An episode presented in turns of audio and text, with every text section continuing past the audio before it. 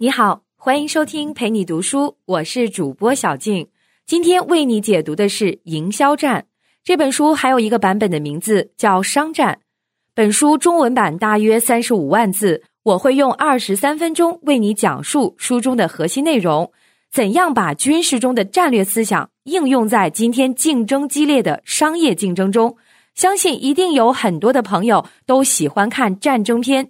因为影片里面不仅有令人热血沸腾的宏大场面，同样也有令人拍案叫绝的军事谋略，而且人类有很多来自于战争中总结出来的思想结晶。你比如说，中国有《孙子兵法》《三十六计》这些名著，西方也有《战争论》这样的伟大著作。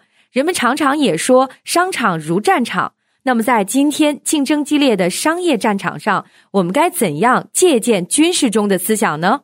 他这本书就是在回答这样的问题。我们常常听到“战略”这个词，其实那只是源于军事领域的术语，意思就是针对敌人确立优势位置。而著名的定位理论也是从军事概念中提出来的。作者认为，在今天的商业竞争非常激烈的环境下，要想打败竞争对手，只把目标瞄准顾客的需求是远远不够的。制定营销战略。也不只从自己和顾客的需求上出发，还需要考虑到竞争对手的因素，必须要针对竞争对手制定营销战略。今天为你解读的这本书，在美国被视为营销人员的教科书，被美国企业界评为是营销界的《战争论》和《孙子兵法》。本书作者以《战争论》这本经典的军事著作为思想基础，从中提炼出了营销战略模型。教我们怎么赢得商业战争。作者认为，在今天的商业竞争里面，营销不再是产品之战，而是认知之战。竞争地点也不再是工厂，也不是市场终结的战场，是在消费者的心智里面。赢得了消费者的认知，才是营销的关键目标。因为作者认为，营销的世界里面没有事实。只有认知每个行业最终都会形成一定的竞争格局，会产生行业龙头老大、老二、老三不同的地位。那不同的企业应该选择哪种战略呢？这就是企业管理者应该做出的首要决定，也是最重要的决定之一。所以，作者在书里面提到的营销战略模型被全世界的商学院沿用至今，帮助无数企业赢得了商业战争。本书有两位作者，他们是定位理论的创始人杰克·特劳特和爱丽丝。他们提出的定位理论被美国营销学评为有史以来对美国营销影响最大的观念。这两位作者已经有十几本专著了，从定位到新定位，再到重新定位，构建了一门完整的营销科学体系。作者曾经帮助 IBM 在亏损八十一亿美元的情况下走出了困境，让西南航空在竞争激烈的美国航空当中成为被《财富》杂志连续五年评为美国最值得尊敬的公司。除此以外，作者还服务过很多世界财富五百强公司，比如说沃尔玛、微软、雀巢、苹果这些顶级企业。他们在中国也帮助过很多企业走向成功。比如，他让加多宝用九年的时间从一亿做到了两百亿的销售额等等。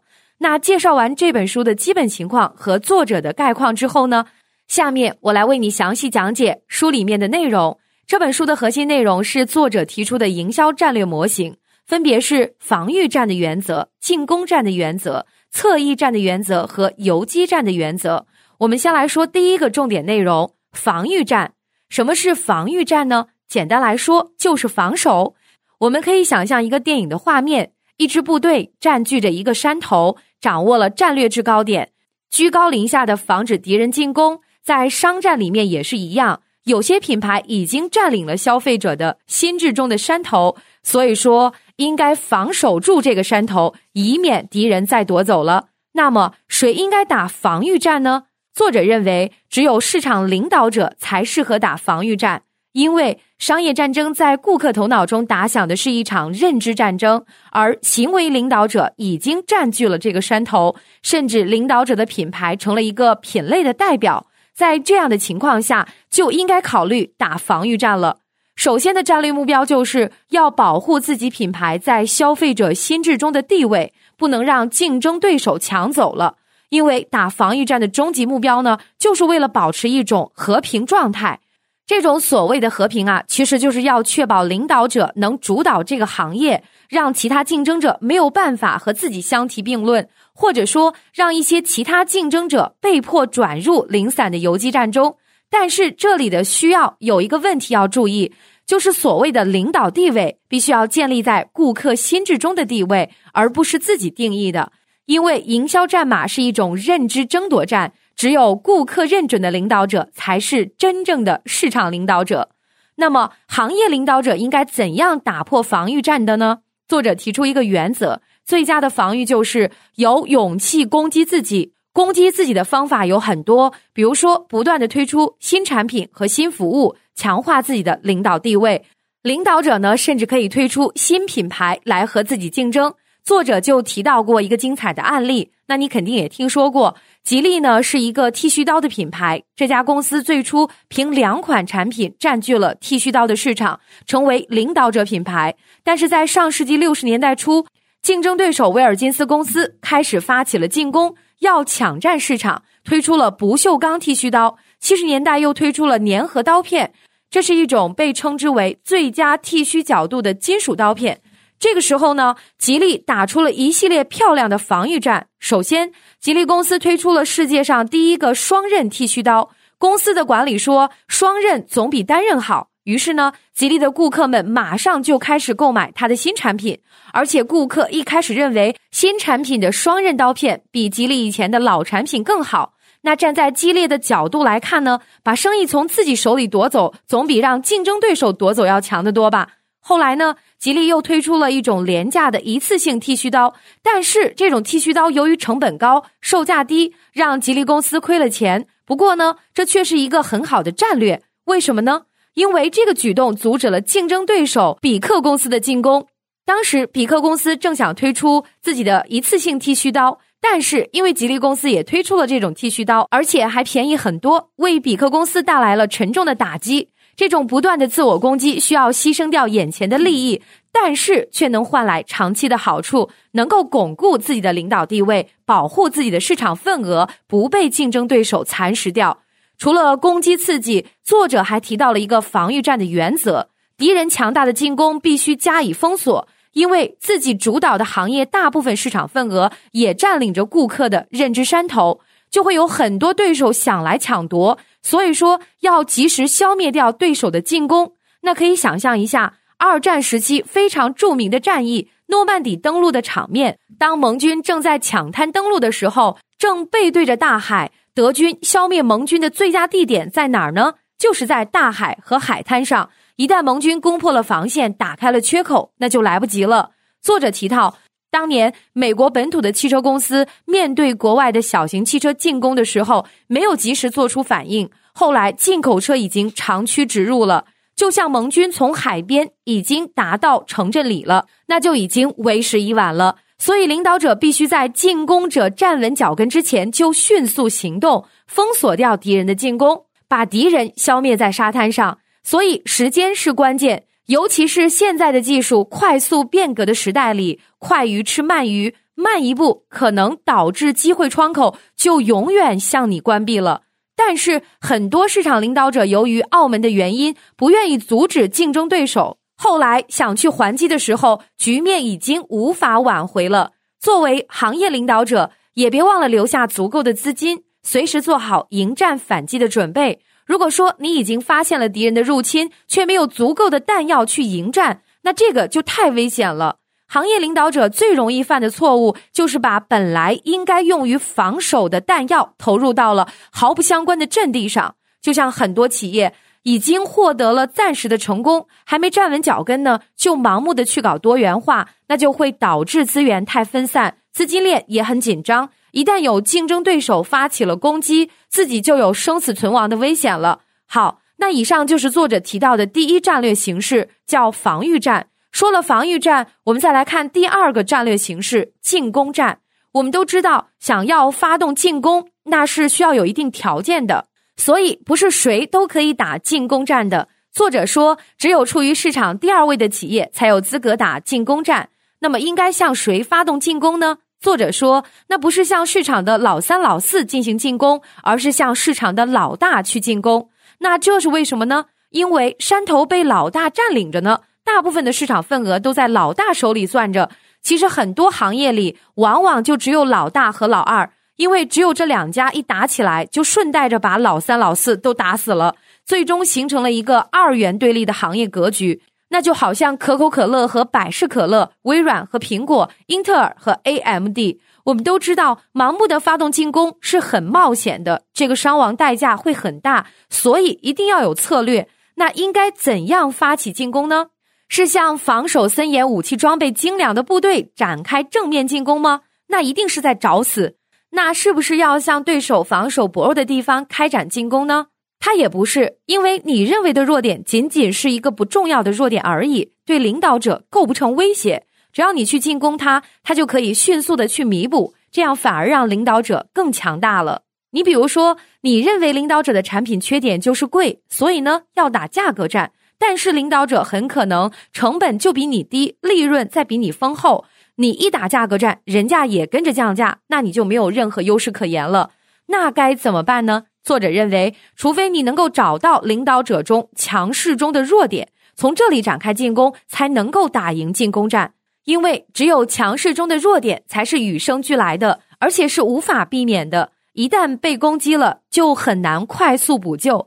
那什么是强势中的弱点呢？我们拿饮料行业来举例子，百事可乐曾经打过两个漂亮的进攻战，都是从领导者可口可乐强势中的弱点出发，让自己从几百家可乐厂商中脱颖而出，成为全球排名第二的可乐品牌。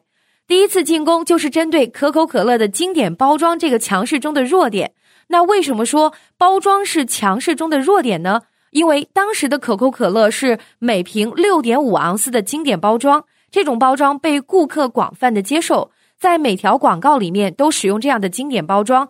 这些瓶子呢，还都分散在全国各地的自动贩卖机上。正是因为这个原因，这个包装没有办法在短期内更换。可口可乐短期内不能增加饮料的容量，除非他们愿意把现有的十亿个六点五盎司的瓶子都废掉，而且他们也不能降价。因为市场上还有几十万个自动贩卖机，都是按照原来的价格设计的。那你看，这个就是可口可乐强势中的弱点，而百事可乐呢，就利用了这个机会展开进攻，推出了同样价钱比可口可乐多一倍分量的策略进攻可口可乐。青少年顾客呢，更在乎数量，不在乎质量，因为口味都差不多嘛，也喝不出什么区别。这个战略让百事可乐获得了巨大成功，从几百家合作厂商中脱颖而出，成为了全球第二大可乐饮料品牌。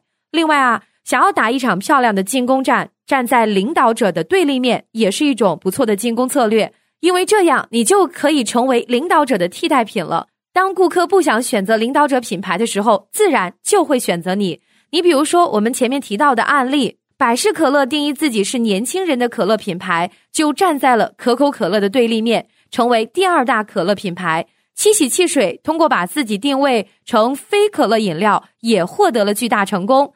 当顾客不想喝可乐的时候呢，七喜就成了首选。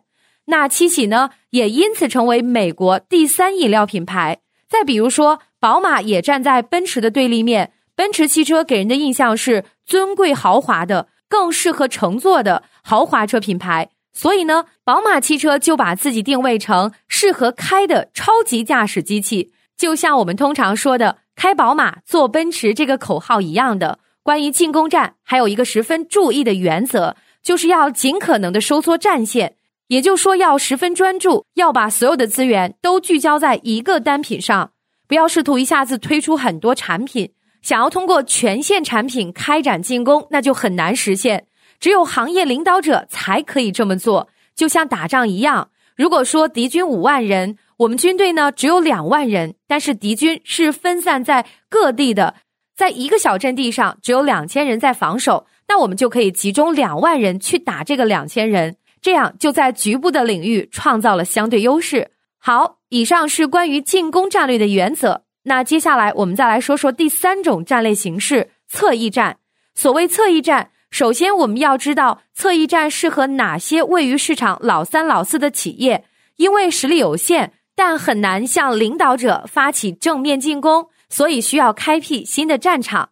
那什么是侧翼战呢？如果说进攻战是直接向敌人发起攻击，去掠夺已经被敌人占领的山头，那么侧翼战就是绕开这个山头，去占领旁边没有人把守的山头。假如攻打一个有重兵把守的山头，需要两个师的兵力才能拿下来，那么去占领一个没人防守的山头啊，可能你派一个排的兵力就足够了。至于像二战时期的德军面对法国的马奇诺防线一样。没有从正面进攻，而是巧妙的绕过去打侧翼战，就是要去创造一个全新的市场，去开创一个新品类，然后呢，用新品类淘汰掉旧品类，最终变成品类之间的战争。这样的市场在当时还不存在，还不能用传统的市场营销中的品类细分的概念去解释。比如说，在 iPhone 上市之前，并没有真正意义的智能手机市场。人都在坐马车的时候，并没有汽车这么一个市场，所以成功的关键是有能力开创并维持一个独特的新市场。你比如说，可乐的山头已经被可口可乐、百事可乐这两个品牌牢牢的占领了。如果说其他的商家盲目的进攻这个山头，那就会损失非常惨重。但是我们身边有一个很好的例子。加多宝就是在一片红海的饮料行业里占领了一个叫做凉茶的山头，这场侧翼战打得非常成功。如今的加多宝不仅仅成为凉茶行业的领先品牌，而且在整个饮料行业里面也拥有了很可观的市场份额。那当加多宝已经初步占领了凉茶的山头，那么加多宝接下来正确的做法是什么呢？就是要持续的巩固地位，不断强化怕上火和加多宝这个认知。把自己的品牌和凉茶的品类绑定在一起，让自己成为凉茶的这个新山头的主人，成为消费者心中的首选。这就是侧翼战的第二个原则：追击和进攻同样重要，而且发动侧翼战的关键在于能够做到突然袭击。所以在进攻之前呢，不要暴露自己的计划，必须做到出其不意、攻其不备，在竞争对手还没有反应过来之前，就迅速的巩固自己的地位。在这点上，作者说要注意市场调研这个举动，不要因为大规模的市场调研活动而把作战情报暴露给竞争对手。他这就需要企业领袖的直觉了，要用远见代替市场调查。比如说，苹果公司的 iPhone 上市前，公司是对此完全保密的。喜欢做市场调查的企业管理者发动侧翼战就很困难，他们总是想用一些现有的报告数据来代替远见。而优秀的侧翼战就是要创造未来，开拓出一个新品类，然后去影响顾客选择这个品类。就要像乔布斯曾经说过的话：“我们不需要做市场调研，因为人们不知道自己需要什么。直到你把这个电脑放在他面前。”很多伟大的战役都是一种侧翼战，很多商战里面的精彩案例也有许多是侧翼战。这些成功的故事虽然说听起来很过瘾，但是打侧翼战的也是需要冒险的。有可能大获成功，也有可能惨败而归。有时候能跟赌博差不多，需要实力，也需要一些运气。所以侧翼战不适合过于胆小谨慎的企业管理者，需要一些勇气和冒险精神。好了，以上就是关于侧翼战的一些原则。那么接下来再跟你说说最后一个战略形式——游击战。听到游击战这个词，相信你一定不陌生。在一些战争题材影片里面，常常可以听到这个词汇。比如说，在中国、阿富汗、古巴、越南的一些战场上，实力相对较弱的部队，只要采用了游击战的策略，也可以给敌人造成很大的损失。所以说，在商战里面，游击战是和那些很小的企业，它只要用好了，就可以让小企业在一定竞争激烈的行业里获得一定的生存的空间。那游击战有哪些作战原则呢？要找到一块小的足以守得住的阵地，小到让那些大公司很难注意到你，甚至懒得和你来抢生意。作者也提供了几种常见的游击战的打法，比如说打地理游击战。那你肯定知道一些本地的商家，比如说一些酒店呐、银行啊、商场啊、超市啊，虽然说在全国范围内看起来没有什么名气，但是在当地呢却如来贯耳。作者提到了一个类似的案例，在美国杂志行业里，像《商业周刊》福布斯和财富这样的全国知名的商业刊物已经占领了市场。如果再想推出一个全国性的商业刊物，即使要投入很多的资金，也很难成功。但是有一个杂志就做得很成功，就是由克莱恩公司推出的《克莱恩芝加哥商业报》，仅仅用了三年的时间就打入了黑人阶层，还拥有百分之七十五的续订率，税前利润也高达百分之二十五到百分之三十。虽然从全国发行量来看不如商业周刊，但是在芝加哥地区却击败了商业周刊。另外呢，你也可以打人口游击战，就推出一个品牌，吸引某一个特定的人群。在这个人群里面成为专家品牌，比如针对老年人的品牌，针对母婴人群的品牌等等。作者提到，在美国有一份叫有限公司的杂志，是专注于美国小企业主的全国性杂志，在发行的第一年就获得了巨大的成功。因为公司的创始人发现，像《商业周刊》这种杂志，其实呢，大企业家周刊只覆盖了美国五百万其中的一小部分。而有限公司呢，是第一家面向美国小企业的刊物。还有，你可以打行业游击战。你比如说，只服务于银行的软件公司，只给汽车行业提供服务的广告公司等等，还就需要你专注于一个特定的行业。成功的关键就在于这个行业必须是很狭窄而且很深的，绝对不能是又广又浅。另外，还有高端游击战，就像劳特莱斯、法拉利这样的品牌。就是高端游击战的品牌。现在是一个消费升级的时代，人们消费能力越来越强，在高端市场里会诞生很多游击战类型的新机会。但是，真正的机会不是奢侈品，而是高档的日常消费品。因为没有几个人能够买得起法拉利，但是有很多人买得起三十块钱一瓶的啤酒。这里的关键就不是把价格定高，而是能加入一些特色，让产品变得物超所值。游击战是无处不在的。小型企业呢，只要不去试图模仿大型企业的作风，它就能非常成功。因为只要能坚守住自己的阵地，就是一种成功了。所以打游击战的企业一定要能克服诱惑。很多企业打赢了游击战以后，心里就开始膨胀，试图去挑战领导者，从而投入了公开市场的竞争，最后死得很惨。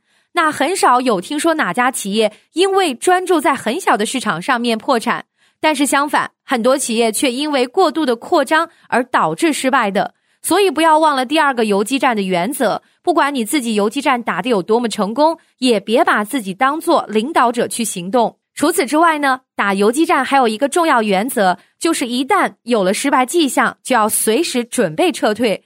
因为自己没有那么多的资源耗下去，如果死拼到底，就只能让自己全军覆没了。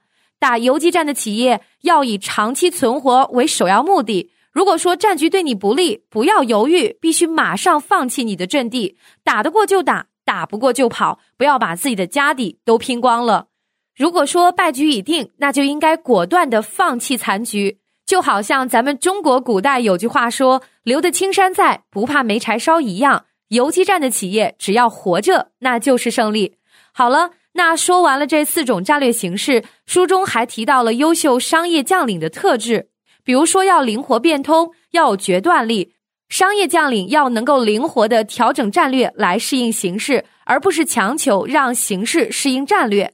而且不要太过于依赖过去的经验，因为市场是一直在变化的，过去的经验现在未必适合。作者还提醒我们，想要赢得比赛，学好比赛的规则和原则以后呢，他就必须要忘掉这些规则，要学会在不思考的情况下进行比赛，要做到精通原则，但是心中没有原则。就像一个赛车手上了赛场，绝对不会去思考应当怎样换挡是一样的道理，而一切都是要靠本能反应。作者还提到，在商战中，运气也起着非常重要的作用。尽管自己可以制定漂亮的战略计划。但是依然有很多偶然因素。当运气不佳的时候，要准备尽快减少损失，最好尽快承认失败，然后投入到另一个商战里面。好了，那说到这儿呢，今天的内容就聊得差不多了。下面我简单的为你总结一下今天的内容。首先，我们说了，只有领导者才能打防御战。防御上的第一条原则就是，最好的防御战就是勇于自我攻击。同时还要时刻准备反击进攻者的营销攻势，并且要及时的加以封锁，千万不要忘了留出足够的资金来随时应战，因为打仗是很需要钱的。其次，我们提到了进攻的原则，只有排名市场第二的企业才适合打进攻战，目标就是从领导者那里夺取市场份额。进攻是要从领导者强势中的弱点入手，同时要尽可能的专注推出单一产品去进攻，这样就能在狭窄的阵地上创造出局部兵力优势。第三，我们也说到了侧翼战的原则，侧翼战适用于行业第三或者第四的企业。侧翼战就意味着要进入一个空白市场，战争是从无人竞争的地方打响的战术奇袭，非常重要，所以一定不能暴露自己的作战计划。当侧翼战产生了效果的时候，就要进行追击，快速巩固自己的地位。第四，我们说到了一些小企业可以打游击战，游击战的成功关键在于找到一个足够小的战场，小到足以守得住。游击战企业要克制诱惑。无论自己打得有多么成功，都不要像领导者那样去行动，要以长期存活为目标，打得过就打，打不过就跑。最后，我们说到了优秀的商业将领要随机应变，上了战场就要忘掉所有的技能，做到心中无招胜有招，同时还要有一点点的好运气。当运气不佳的时候，要尽快采取措施。好了，以上就是今天的全部内容，感谢关注，陪你读书。欢迎点赞分享，同时可以打开旁边的小铃铛，陪你读书的更新会第一时间提醒你。我是主播小静，我们下期再会。